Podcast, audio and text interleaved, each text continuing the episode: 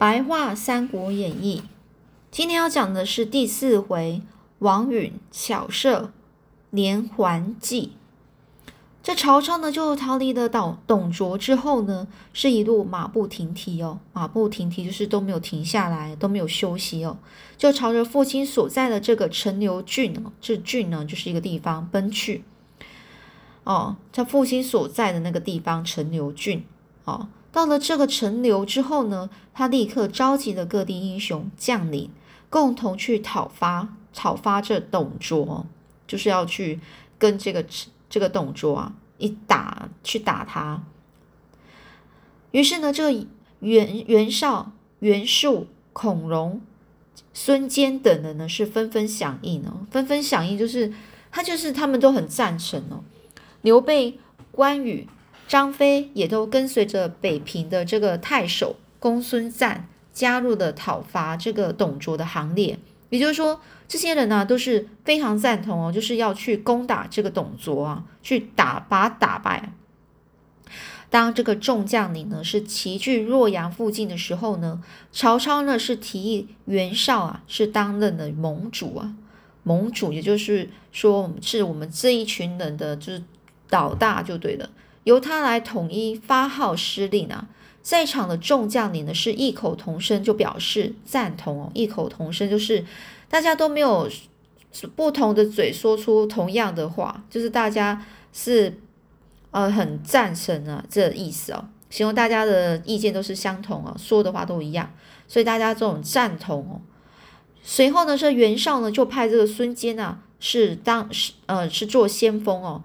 先进攻泗水关哦，泗水关是一个地名哦，也就是说，他先，呃，这个袁绍就先派这个孙坚啊，先攻打，就是第一个哦，第一个就是这个战役的第一第一个第一队，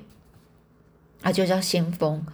董卓呢接到了泗水关守军的这个告急消息，告急消息就是很危险哦。泗水关这边呢，这守军告诉董卓说：“哎，那边有有有那个军其他的敌人过来攻打。”哦，那原本打算要派这个这个董卓是原本要打算这个派这个吕布啊去带兵啊赶去支援哦，但是呢，这个他的手下猛将叫做一个华雄的这个人呢，就马上就说。哎呀，杀鸡焉用牛刀啊！斩那些人的脑袋，对我来说啊，就像是哦，探囊探囊取物，探探囊取物，不必烦恼哦，烦劳哦，这个都亭侯吕布啦哦，所以呢，这意思就是说呢，哎呀，你这个烟杀鸡焉用牛刀，就是说这这个这些呢。杀鸡啊，不需要拿那个宰牛的这种大刀啊，所以就说呢，处理这种小事情啊，不需要用到这个吕布这个大将啊，哦，我来就好了。然后呢，把这些人呐的脑袋砍，那些人的脑袋，对我来说啊，就好像是探囊取物，就是表示很轻易的就从手啊伸到口袋拿东西的意思，很轻易的意思啊，就不必去烦恼这个。烦劳这个都亭侯吕布亲自前往啊。后来呢，这个华雄呢就击败了孙坚，而且呢，直攻这个袁绍等人驻扎的这个营寨啊，折损了袁绍手下大将哦，于涉、潘凤等人，重创了袁绍阵营哦。哦，有时候呢，这个袁绍的这个阵营呢就被打败了，这些众将领呢就开始呢就是呃没有什么信心啊。不过后来呢。很幸运的，有这个关羽呢挺身而出，取得华雄的性命，才扭转了袁绍阵营的劣势啊！哦，也就是说，这个后来就是关羽啊打败了这个华雄啊，然后才扭转了他们的这个整个气势哦。最后呢，就算是即使是骁勇善战的这个吕布啊，亲自出马，也被这个刘备、关羽、张飞三个人啊合力的击退败走。让这个英勇无比的吕布啊，首尝败绩哦，首尝败绩就是第一次尝试到尝到这种失败的的战绩啊，哦，就没什么战绩就失败了。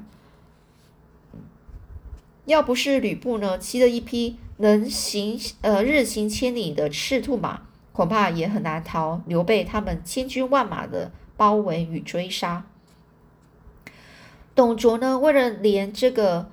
呃吕布也打败不了袁绍等人的这个年军而烦恼的时候呢，决定就采纳了他的女婿哦，女婿就是他女儿的老公啊，所以是女婿哦。他的女婿叫做李儒哦，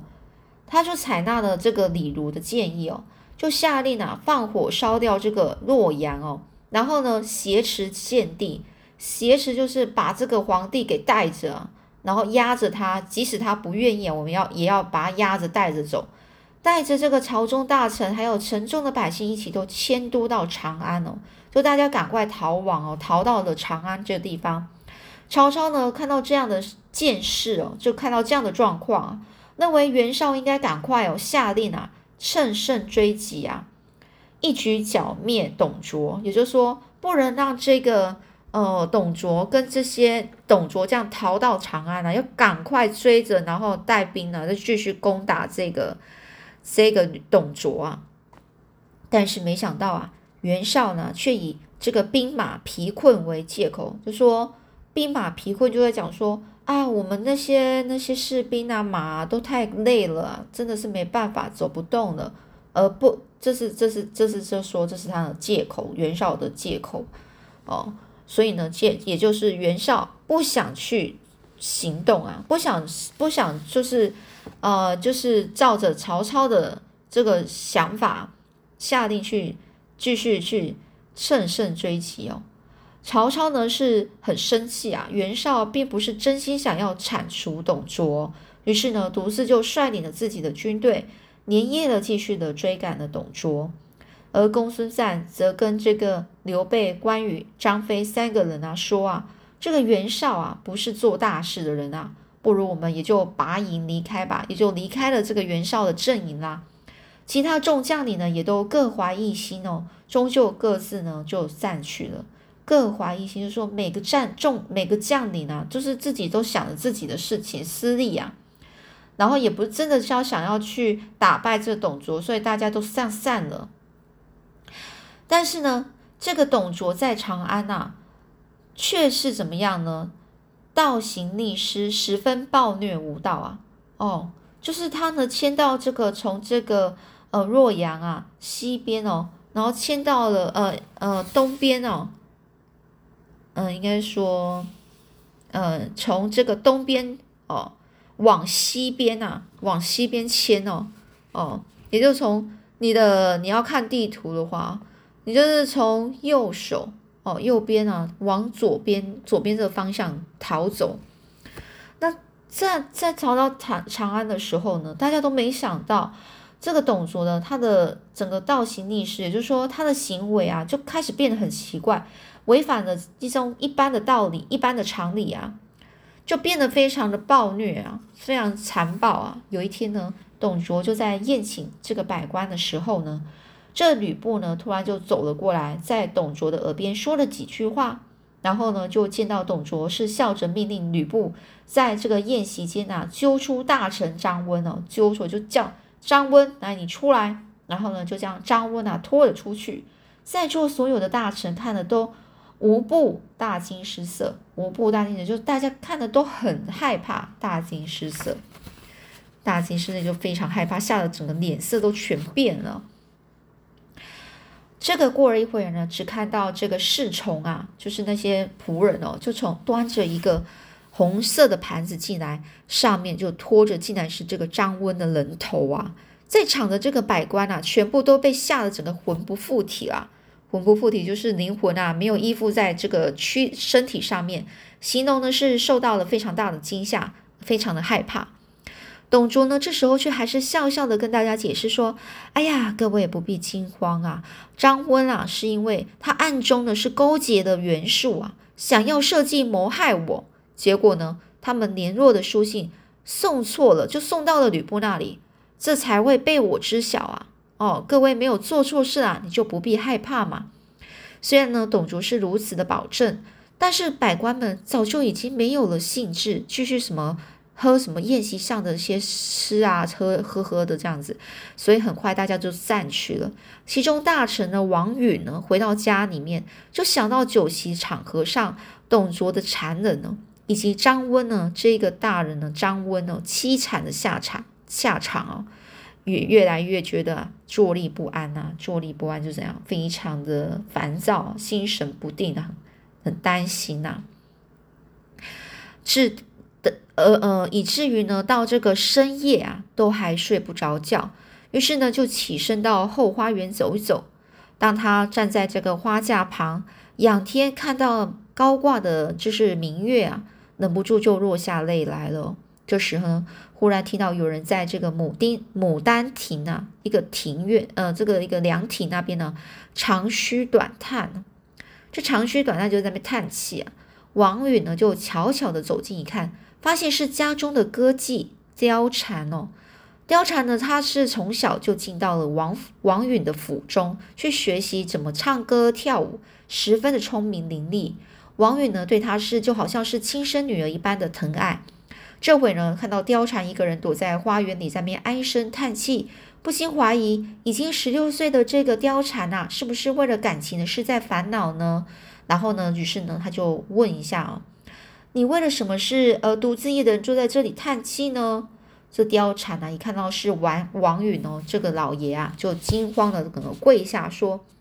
啊，这个长久以来一直接受大人的照顾与恩惠，我常常想啊，即使粉身碎骨，也难难以这个回报大人的恩德啊。最近总是看到这个大人整个是愁眉深锁，想必是为了国家大事在忧愁吧。但是貂蝉不知道该如何为大人分解哦，分忧解劳啊。”才会在这里暗自叹息，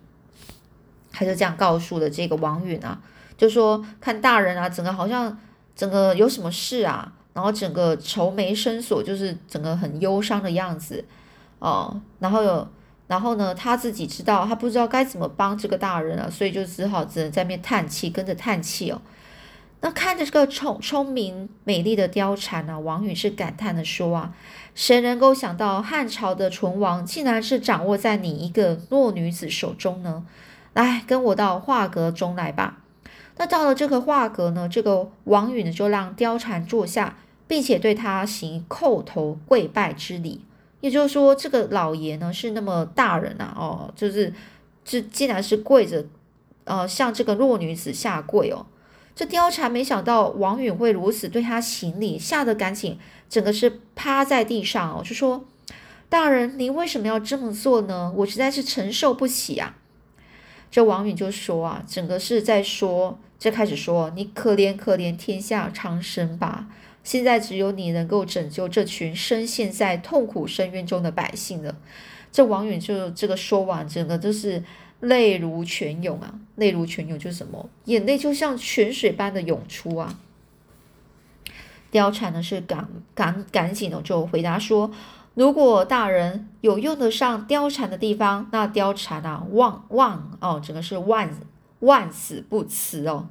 万死不辞，就是说哦，我一定就是不会推辞，就算是去死，我都不会推辞哦。”王王允呢就对这个貂蝉呢就解释说啊：“现在国家的局势非常的危急啊，董卓呢一心就想篡位啊，篡位就想自己当皇帝啊。”而他的义子呢，就是这个吕布啊，又是武艺过人啊，满朝的文武百官对他们是完全是莫可奈何啊，就是无就是没办法做任何事啊。我看他们俩啊，都是贪图美色之徒啊，哦，贪图美色就喜欢那些美人啊什么的，哦，然后因此呢，打算就是用个连环计，哦，也就是说，先答应吕布，表示呢要将你呢许配给他。然后再想办法把你就献给了董卓，哦，送给了董卓。至于你呢，就找机会在他们两个人之间呢，哦，分化离间哦，挑拨离间的意思啊，挑拨离间就是让他们疏远彼此呢的感情啊，互相猜忌哦，也就是挑拨他们父子之间的感情啊，使他们反目成仇啊，让吕布呢愿意杀掉董卓这个大奸大恶的人啊，为天下除害。这一切都要靠你了，不知道你的意思如何呢？不知道你愿意吗？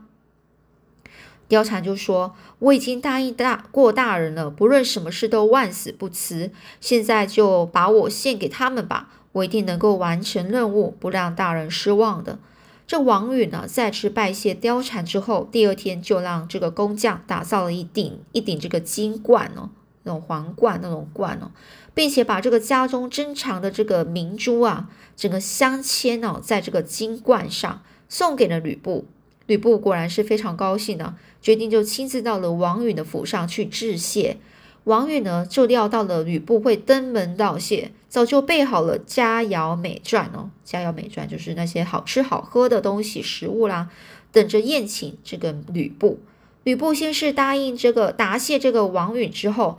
就说了：“吕布只是相府中区区一个将军呐，大人您是朝廷大臣呐，怎么会错送我这个贵重的大礼呢？”王允就对吕布开始灌迷汤哦，就讲一些很好听、很好听、很好听的话。这个天下英雄啊，没有一个人比得上你啊！我敬重你，不是因为你是相国重用的将军呐，而是敬重你的才华。这一席话就说的这个吕布，整个非常开怀不已，开怀不已就非常开心了。之后呢，王允呢就继续对着吕布开始殷勤的敬酒，敬酒就是非常的热情哦，殷勤哦，热情。还不断的就说这个董卓和吕布的好话，等这个吕布呢畅饮到有几分醉意的时候，王允呢就开始呢示意哦，就告诉这个就是做一个小动作，请这个婢这个婢女呢，哦婢女呢，就是那些小婢小婢，就是那些哦就是呃旁边的这个这个侍从的，然后呢这女生啊盛盛装打扮。哦，然后呢，请这个貂蝉出来向这个吕布敬酒。当这个长得花容月貌的这个貂蝉出现时啊，花容月貌，也就是说这个女生非常的漂亮。这个好色的吕布呢，是毫不掩饰，非常惊，就是整个很惊讶，就是问哦，哎，是谁家的女子长得如此标致动人啊？王允就笑笑的就介绍说：“承蒙将军错爱啊，这是小女貂蝉啊。”哦。因为呢，将军就像自己人啊，所以特地让这个小女出来向将军敬酒。貂蝉呢，在斟酒敬酒的时候呢，不时啊，就假意的对这个吕布流露出柔情似水的微笑。柔情似水，就说这看起来好像是在讲，嗯，对这个吕布好像很有感情的那种的的那个表情哦。这弄得吕布啊，整个是心神荡漾啊。这里就是讲，就是觉得啊，这个好像是被勾了魂那种感觉，